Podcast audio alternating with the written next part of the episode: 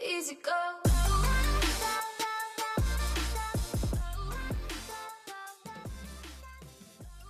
What's up with music these days, Estelle?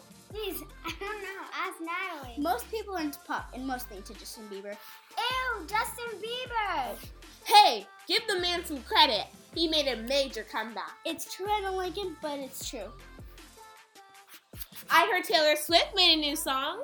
You're stuck in 2015. Relax. How about I tell you about the songs these days so you two aren't completely clueless? Thanks, Natalie. Yeah, that would help. The number 10th song is Natalie, do you know? One second, let me search it up. Wait, I've already got it on the computer. It's One Dance by Drake. Oh, I know that one. Did you guys know that Drake is from Toronto, like us?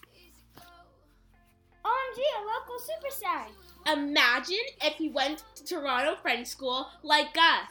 That would be super cool.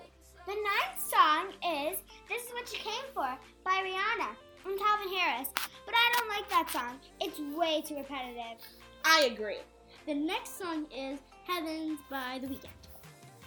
I don't really like it, but Estelle does. Estelle?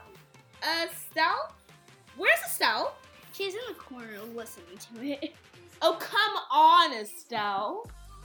All my friends are here and taking slow. Okay, let's get back on track. The number eight song is We Don't Talk Anymore by Charlie Puth and Selena Gomez.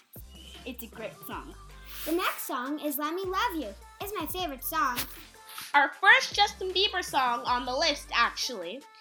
The song after that is Side to Side. Watch the clean version because there is bad words. The fourth song is Cold Water by Justin Bieber. There's a lot of Justin Bieber songs. We're getting into top three songs.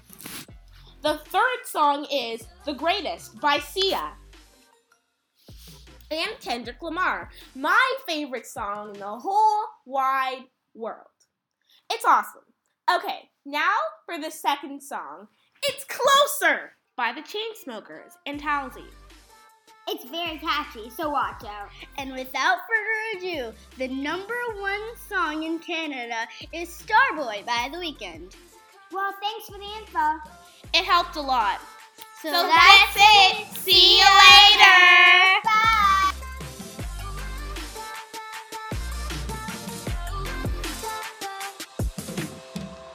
I've been living like I've got nothing to lose. If I seem distant, it's cause I'm scared of losing.